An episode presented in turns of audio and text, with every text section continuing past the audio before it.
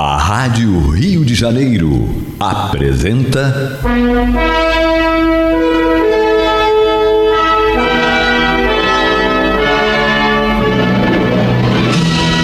Caminho do Senhor.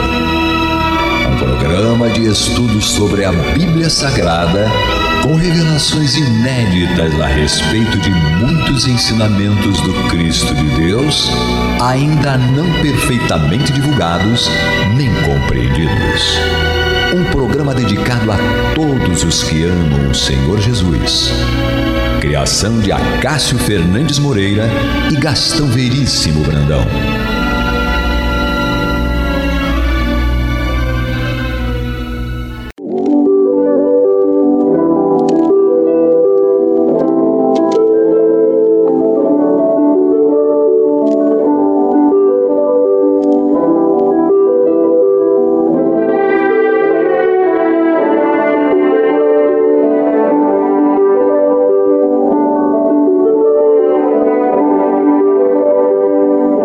Meus amigos, meus irmãos, que a paz de Deus esteja em nossos lares e em nossos corações. Está entrando no ar pelas ondas amigas da nossa rádio Rio de Janeiro, a emissora da Fraternidade, o programa Caminho do Senhor. E, como acontece todas as terças-feiras, nós estamos aqui para realizar o culto cristão do Evangelho no lar. Com vocês, ouvintes do caminho do Senhor. É uma coisa que já acontece já há bastante tempo, não é? Então, vamos nos preparar para o nosso culto com a prece inicial.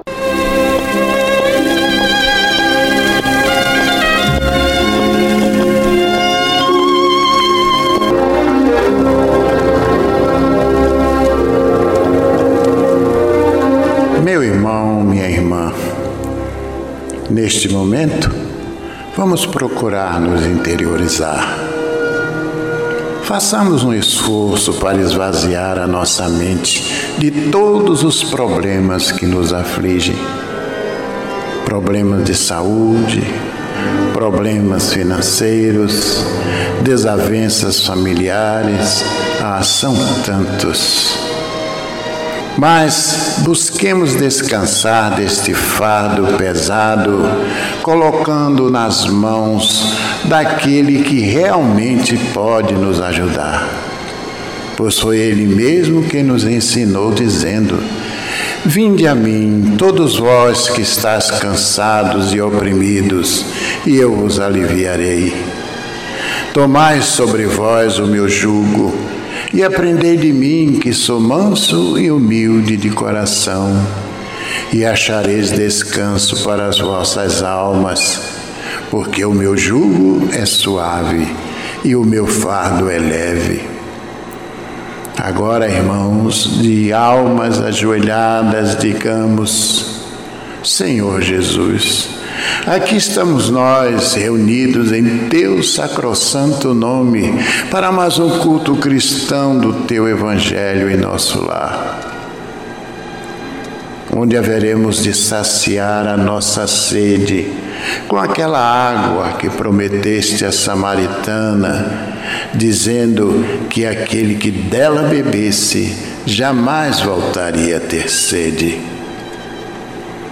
Mestre amigo, Permita que no decorrer desta reunião, esses falangeiros do bem que nos assistem possam fazer uma limpeza espiritual em cada um de nós, em nosso ambiente. Permita também, Senhor, que eles façam uma visita a cada um desses irmãos relacionados em nosso livro de preces Coloca, Senhor, nesta água que está sobre a nossa mesa, o remédio necessário aos nossos males, sejam eles físicos ou psíquicos. E agora, em teu nome, em nome desses falangeiros do bem que nos assistem, E acima de tudo e de todos, em nome de Deus, pedimos permissão para considerar iniciado o nosso culto cristão do Evangelho do Lar da noite de hoje. Que assim seja. Bem, como primeira lição da noite, é a fim de refletirmos a primeira reflexão antes do estudo do Evangelho, nós vamos ler uma página do livro A Mensagem do Dia, de Sheila para você, uma psicografia do nosso irmão Clayton B. Levi. E a página intitula-se O Tempo.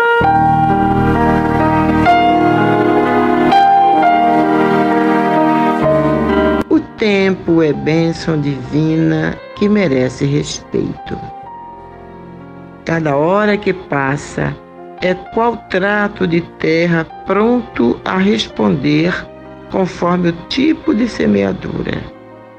Bem usado, o tempo converte-se em manancial de bênçãos, favorecendo o progresso. Desprezado, termina tomado pelas ervas daninhas dos vícios que conduzem à estagnação. Aprende a confiar em Deus e no tempo. Mesmo ante as situações aflitivas, não te apartes do bem, semeando o amor conforme tuas forças. Se fizeres o melhor ao teu alcance, o tempo se transformará em emissário divino, trazendo-te a paz imorredora dos domínios da consciência.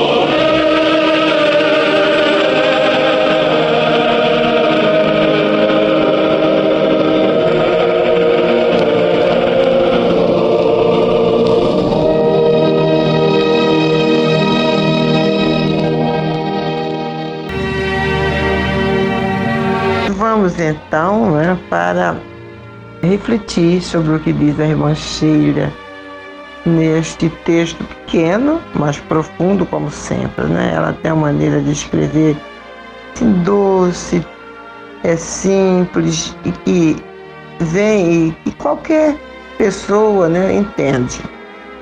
Então ela aqui está falando sobre a bênção do tempo, né?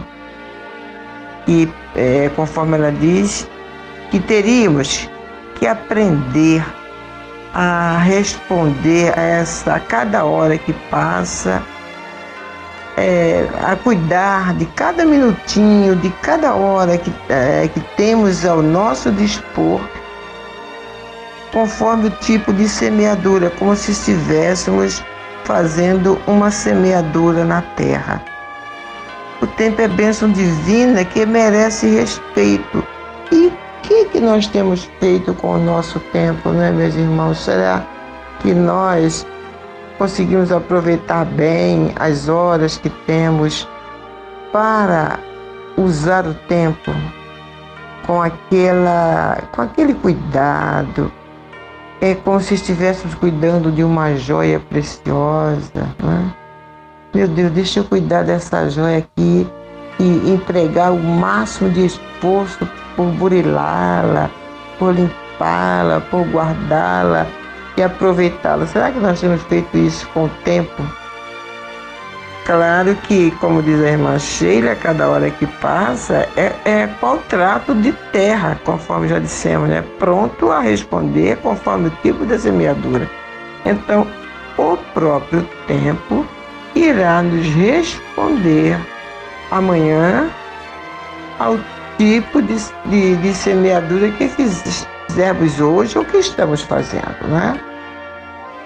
O próprio tempo nos vai dar a resposta se estamos fazendo bom uso ou não dele. Então, mas nós temos já bastante discernimento para saber quando nós usamos mal o nosso tempo, né? Quando nós não estamos usando, é, aproveitando cada minuto, procurando usá-lo de uma maneira abençoada digna dos olhos de Jesus. A irmã Sheila continua dizendo: quando bem usado, o tempo converte-se em manancial de bênçãos, favorecendo o progresso. É, já pensaram? Vamos refletir. Já pensou se todos nós, toda a população da Terra, tivesse o cuidado de usar bem o nosso tempo? o que seria do planeta, né? O planeta não seria o que é hoje, né? Já está aí desgastado, já está aí sofrendo. As nossas não é, mal atitudes, os nossos maus pensamentos. Então, se nós soubéssemos usá-lo de acordo com o que, o que a nossa consciência nos manda, nós é que não obedecemos, né? De acordo com os nossos princípios cristãos, de acordo com os nossos princípios cívicos, né? de acordo com um cidadão, uma cidadã realmente que ama o seu país, de acordo com um cristão que é grato a Deus pelas bênçãos da vida. E todos nós passássemos a cuidar do tempo, procurando semear o bem Imaginemos o que seria o planeta. Mas nós não temos agido assim, né? A irmã Sheila diz que desprezado, isto é, quando o tempo é desprezado, termina tomado pelas ervas daninhas dos vícios que conduzem à estagnação. Já tem um velho adágio popular que diz né, que mente desocupada é oficina de Satanás. Quando nós não temos um, um foco, um objetivo, um ideal a fim de ocupar a nossa mente, então nós nos perdemos e começamos a pensar coisas que não deveriam pensar, aí começamos a sentir falta de, de coisas que não nos fazem falta nenhuma. Aí, por exemplo, aí vem o vício, né? E não, não, quando nos referimos ao vício, nós estamos referindo, ex, ex, vamos dizer assim, exclusivamente ao vício da bebida, ao vício do fumo, ao vício das drogas, não. Ao vício de comer exageradamente. Porque quando nós estamos sem fazer nada, meus irmãos, quando nós estamos com a mente desocupada, quando não não estamos empregando a nossa atenção, a nossa mente num, num trabalho útil, num trabalho proveitoso, aí a mente fica buscando outra coisa, vem aquela ansiedade. E a ansiedade nos, nos faz sentir falta de alguma coisa, aí o estômago reclama, não é o estômago. Estômago pode estar até farto, pode estar cheio, mas aí, como nós estamos é, ao Deus dará, né? com a mente desocupada, aí o que, que a gente faz? Aí começa a procurar o que comer, isso de madrugada, às vezes, quantas vezes, né? De madrugada, quando deveríamos estar dormindo o sono dos justos, nós estamos abrindo a geladeira para comer exageradamente, né? exacerbadamente. Então, é uma das causas, é um vício, é um vício. o vício de ficar pensando o que não deve, o vício de falar o que não deve. Então, isso é próprio da mente desocupada. É, e ela continua dizendo: aprende a confiar em Deus e no tempo. Claro, se nós soubermos é, valorizar o tempo, Deus vai é, nos mandar, as, é, como já nos mandam, né? É, as oportunidades, as melhores oportunidades para o nosso aprendizado, para o nosso engrandecimento espiritual, moral, para o nosso engrandecimento como seres humanos. E o tempo também, conforme dissemos no início, vai nos dar a resposta.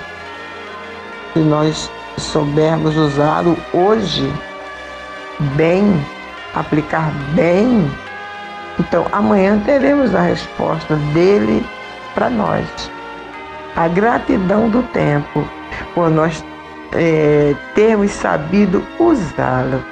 E essa gratidão do tempo em nosso favor só nos traz bênçãos, só nos traz alegria, é a alegria do prazer, a, o prazer de termos feito alguma coisa edificante, de termos construído algo edificante, de termos elaborado algo edificante, olhar para um trabalho, para um, um, um livro que nós acabamos de ler e pensar quanto desfrutamos daquela leitura, né?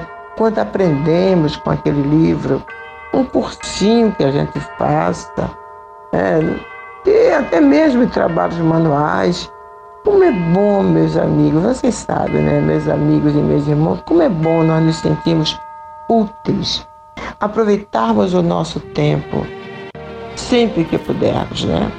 Depois não cairmos naquela, naquela, daquele poema, acho que é de Baixos Tigres, se eu não estou enganado, né? Dá conta do tempo quando ele diz, não vou dizer o poema todo, né? Deus pede estrita conta do meu tempo. Forçoso é do meu tempo já dá conta. Mas como dá sem, conta, sem tempo tanta conta, eu que gastei sem conta tanto tempo. É isso aí. Vou trazer aí qualquer dia desse, vamos trazer esse poema que vai ser uma espécie de complemento, né? Dessa página de hoje. É, continua a irmã Sheila dizendo: mesmo ante as situações aflitivas, não te apartes do bem, semeando amor conforme tuas forças. Se fizeres o melhor ao teu alcance, o tempo se transformará em emissário divino, trazendo-te a paz imorredoura dos domínios da consciência. Isso é muito importante. A paz imorredora nos domínios da consciência, uma consciência tranquila, é que nos traz a paz. Sabe essa paz tão decantada né, pelos nossos lábios? Ela é proveniente de uma consciência tranquila. Se nós não estamos com a consciência tranquila, a gente não pode ter paz, né? Então, precisamos fazer o melhor ao nosso alcance para que o tempo se transforme neste emissário divino, trazendo-nos esta paz. Porque se fizermos o melhor ao nosso alcance, nossa consciência vai estar em paz.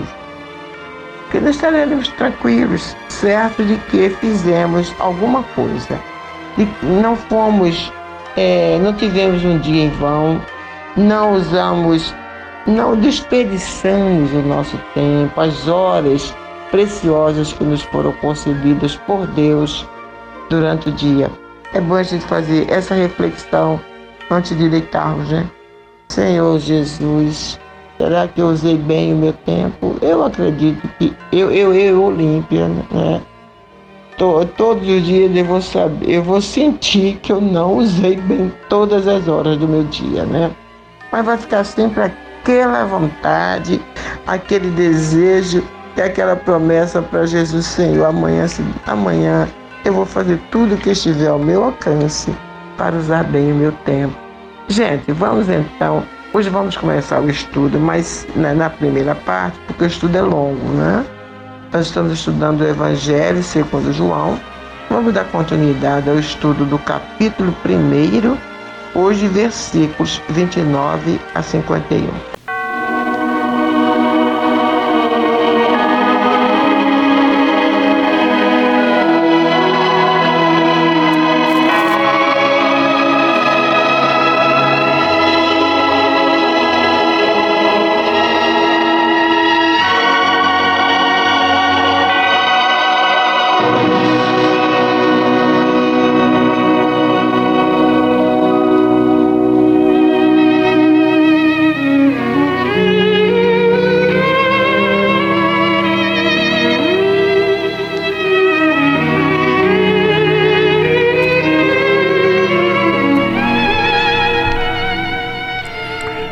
Seguinte, viu João a Jesus que vinha para ele e disse: Eis o Cordeiro de Deus que tira o pecado do mundo. É este a favor de que eu disse: Após mim vem um varão que tem a primazia, porque já existia antes de mim. Eu mesmo não o conhecia mas a fim de que ele fosse manifestado a Israel, vim por isso batizando com água. E João testemunhou, dizendo: Vi o Espírito descer do céu como pomba e pousar sobre ele. Eu não o conhecia. Aquele, porém, que me enviou a batizar com água, me disse: Aquele sobre quem vires descer e pousar o Espírito, este é o que batiza no Espírito Santo. Pois eu de fato vi e tenho testemunhado que ele é o Filho de Deus. No dia seguinte, estava João outra vez na companhia dos dois discípulos e, vendo Jesus passar, disse: Eis o Cordeiro de Deus. Os dois discípulos, ouvindo dizer isto, seguiram a Jesus. E Jesus, voltando-se e vendo que o seguiam, disse-lhes: Que buscais? Disseram-lhe: Rabi, que quer dizer mestre, aonde assistes? Respondeu-lhes: Vinde e vede.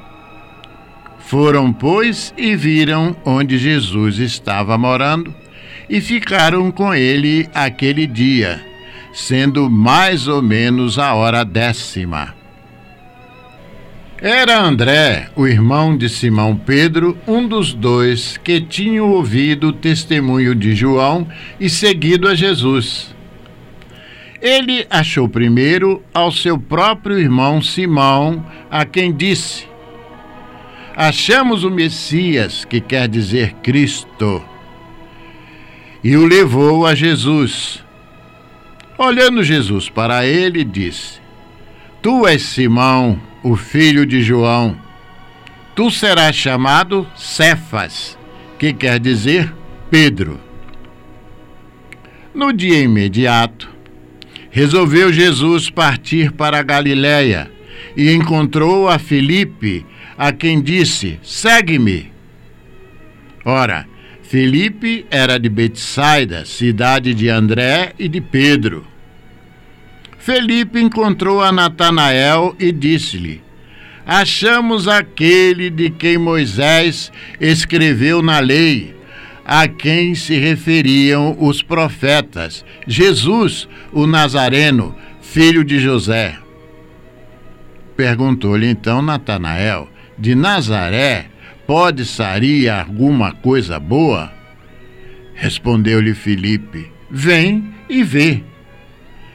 Jesus viu Natanael aproximar-se e disse ao seu respeito: Eis um verdadeiro israelita em quem não há dolo. Perguntou-lhe Natanael: De onde me conheces? Respondeu-lhe Jesus: Antes de Felipe te chamar, eu te vi quando estavas debaixo da figueira. Então exclamou Natanael: Mestre, tu és o filho de Deus, tu és rei de Israel. Ao que Jesus lhe respondeu: Porque te disse que te vi debaixo da figueira, crês? Pois maiores coisas do que esta verás.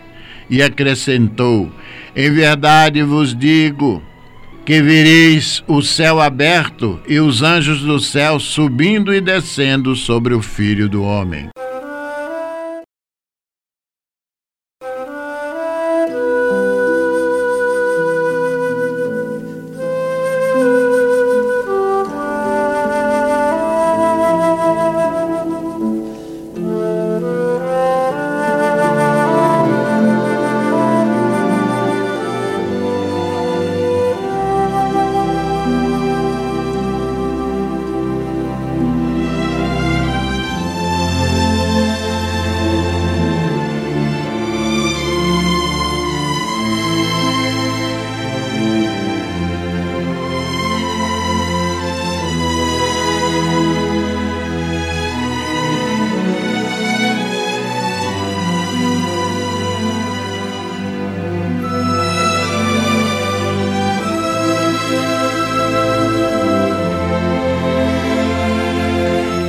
Inicialmente, convém esclarecer que os fatos aqui narrados pelo evangelista João aconteceram após o episódio do batismo de Jesus efetuado por João Batista no Rio Jordão.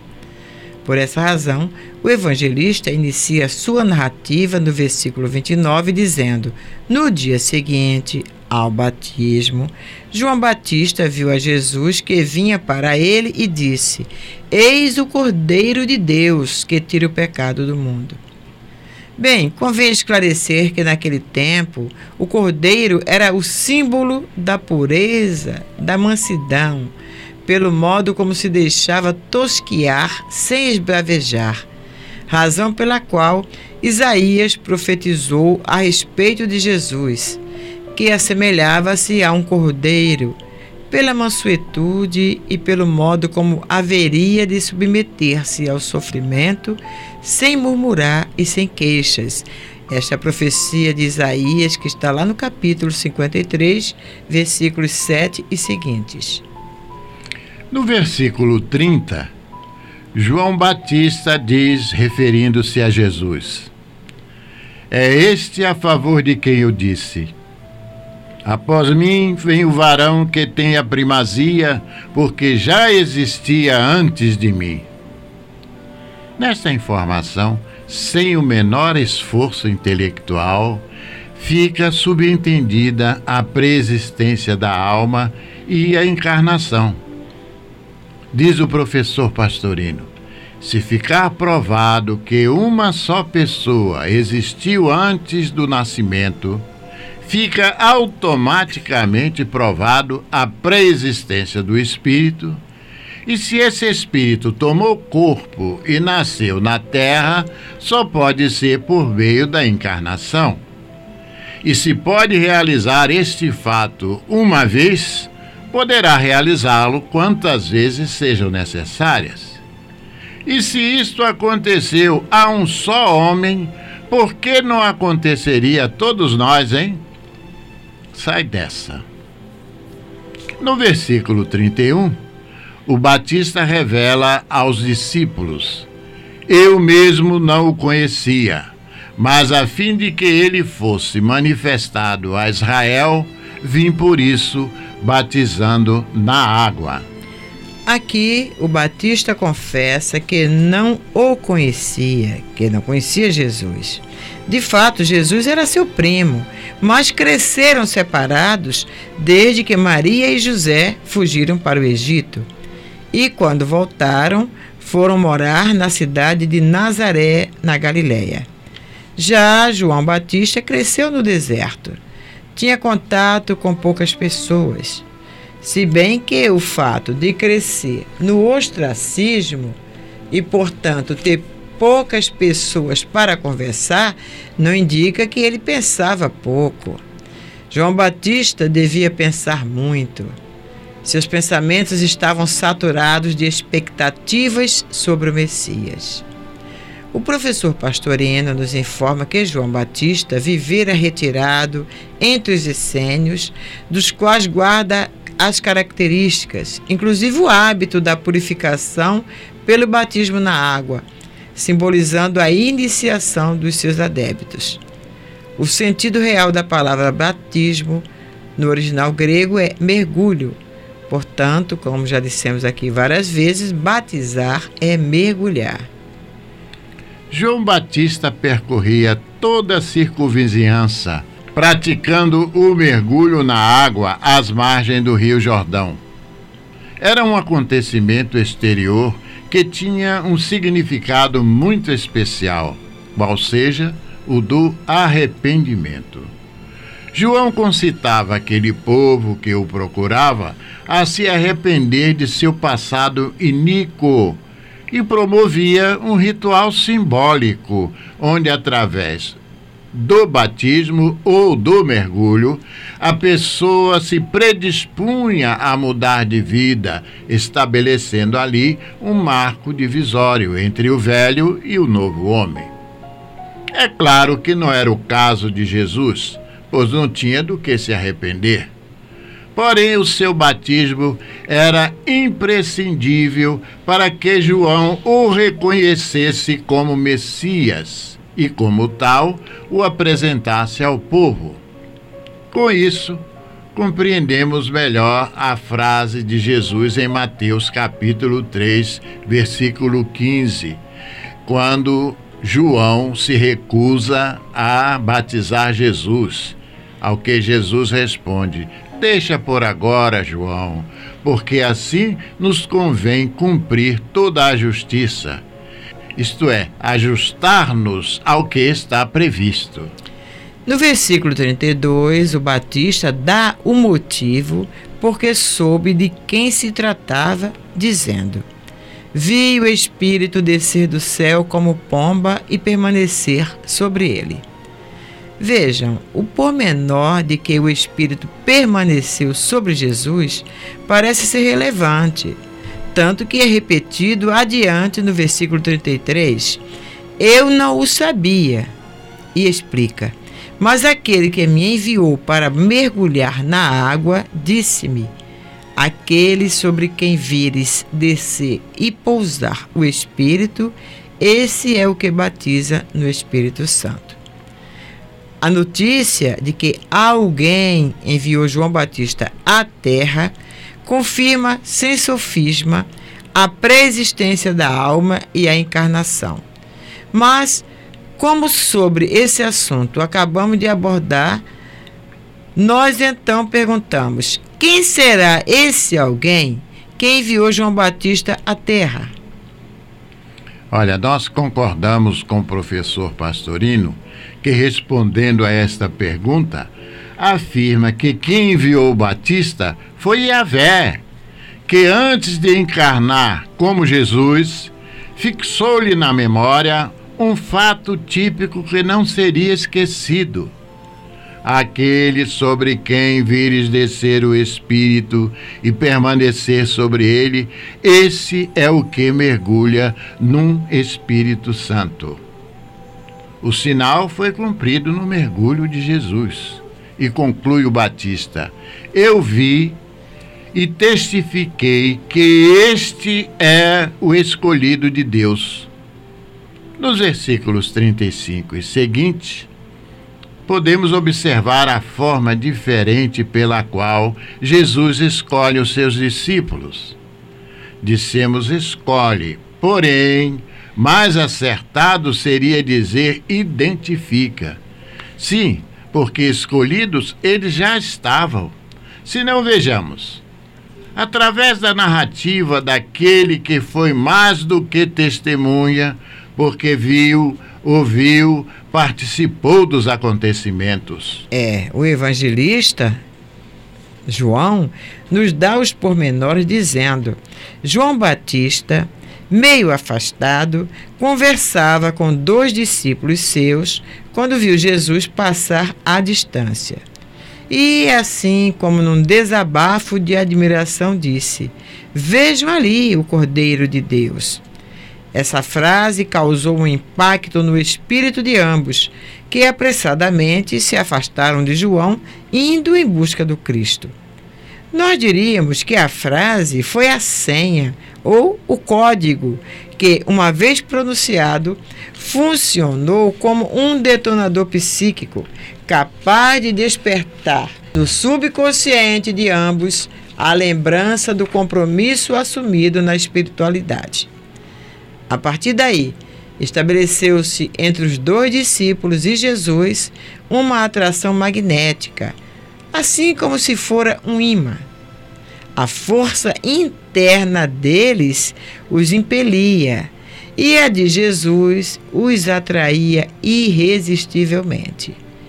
Jesus volta-se espontâneo e fixando-os com aquele olhar penetrante que lhes prescruta os corações, pergunta: Que desejais? Os dois entreolharam-se. Que dizer?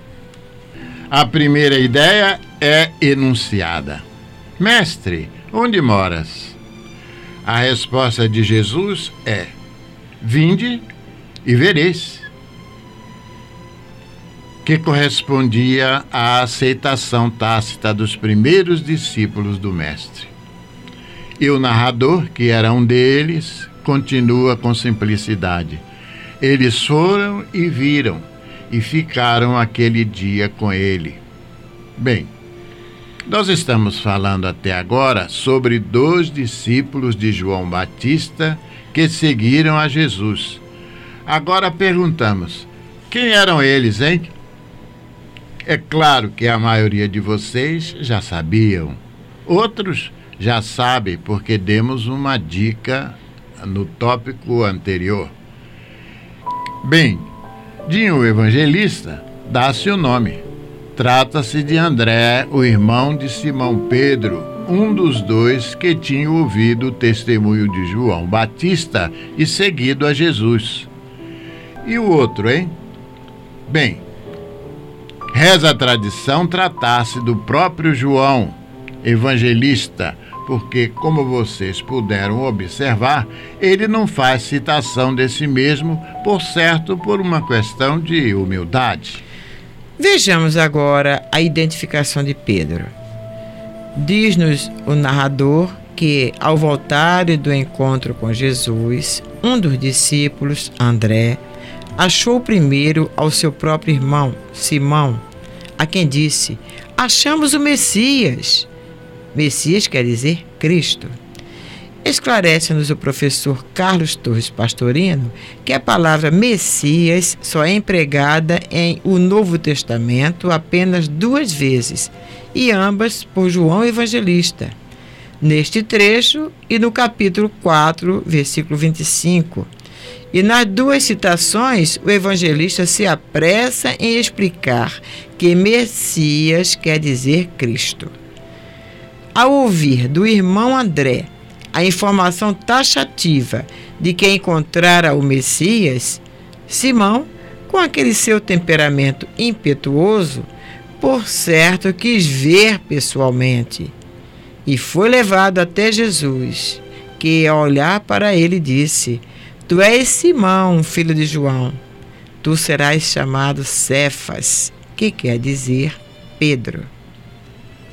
Imaginamos que Simão deve ter ficado atônito. Mil indagações devem ter vindo-lhe à cabeça, porém nada respondeu. Fato é que aquela força magnética da identificação, aquele imã fora outra vez ativado e Simão aderiu de imediato, embora, por falta de domínio de suas emoções, pelo seu temperamento impetuoso, tenha de passar por muitas provas. Quanto à mudança de nome proposta por Jesus, representa o início de nova situação um marco estabelecendo uma linha divisória entre o novo e o velho. No dia seguinte, Jesus resolveu regressar a Galiléia juntamente com seus três discípulos: João, André e Simão Pedro. Aí o pequeno grupo encontra Felipe, que também aderiu de imediato. Felipe encontra a Natanael e lhe diz: Achamos aquele de quem Moisés escreveu na lei e a quem se referiram os profetas, Jesus, o Nazareno, filho de José. Perguntou-lhe Natanael: De Nazaré pode sair alguma coisa boa? Respondeu-lhe Filipe: Vem e vê. Levado até Jesus, Natanael sofre o seu primeiro impacto ao ouvir Jesus anunciar ao grupo: Eis um verdadeiro israelita em quem não há dolo. Admirado, Natanael indaga: De onde me conheces? E Jesus responde algo que o deixa estarrecido. Antes de Filipe te chamar, eu te vi, quando estavas debaixo da figueira. Para nós, pode não fazer sentido, mas para Natanael deve ter constituído uma prova irretorquível por aludir a algo que ele deveria estar fazendo debaixo da figueira. E a frase de Jesus deve ter tido um significado tão profundo para ele que serviu de código capaz de despertar no subconsciente o compromisso assumido na espiritualidade o que o leva a exclamar: Rabi, tu és o filho de Deus, tu és o rei de Israel. Ao que Jesus lhe respondeu: Porque te disse que te vi debaixo da figueira, crês? Pois maiores coisas do que estas verás.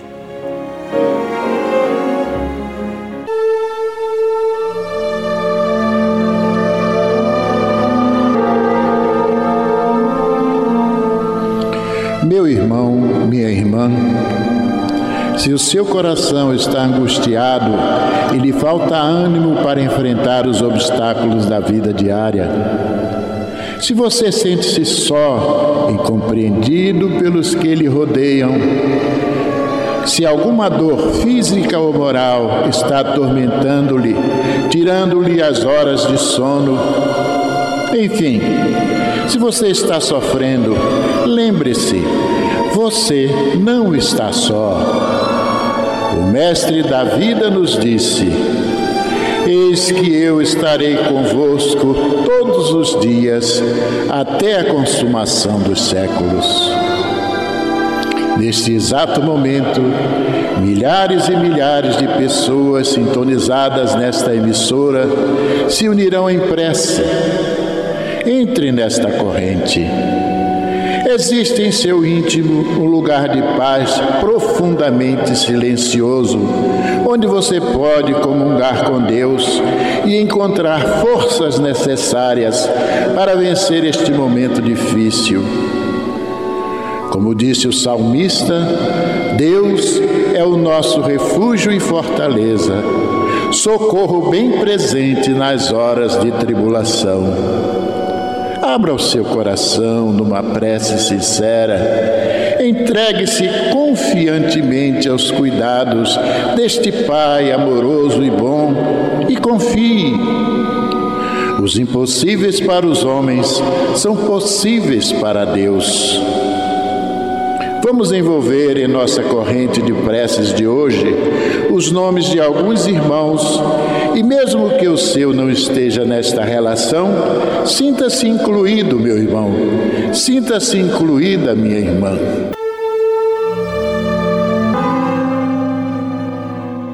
Antônio Rômulo Queiroz de Figueiredo, Miquelina dos Santos Lima, Alcino da Rocha Tristão, Guilherme de Souza Frutuoso, Jorge Gomes dos Santos, Francisco de Assis Oliveira Trajano, Milton César Brandão da Silva, Rosa Laudelina de Araújo, Neuza Fontes Pereira, Carmen Correia Fontes, Genésia Carlos Cavalcante, Alice Maria Nunes, Ivanete Nunes da Costa, Júnior Moreira e família, Leonardo Rios e família, Lucimar Nunes, Mariúcha dos Santos Nascimento, Sônia Regina Ferreira da Silva, Ana Carolina Marques dos Santos, Bruno Cruz da Silveira Durães, Sérgio Alberto Paz, Geni Alves da Silva, Odilon Sidney Grilo, Gilberto Bote Ribeiro, Adriana Correia, Rafaela de Oliveira Brandão, Edne Fonseca Pinto Magalhães, Lúcia Marques Gonçalves, Antônio Loureiro Marques, Rejane Prado Lima e família, Rosa e Carlos Alberto Amaral dos Santos e todos estes irmãos cujos nomes se encontram em nossos pensamentos e nossos corações. Vamos falar com Jesus.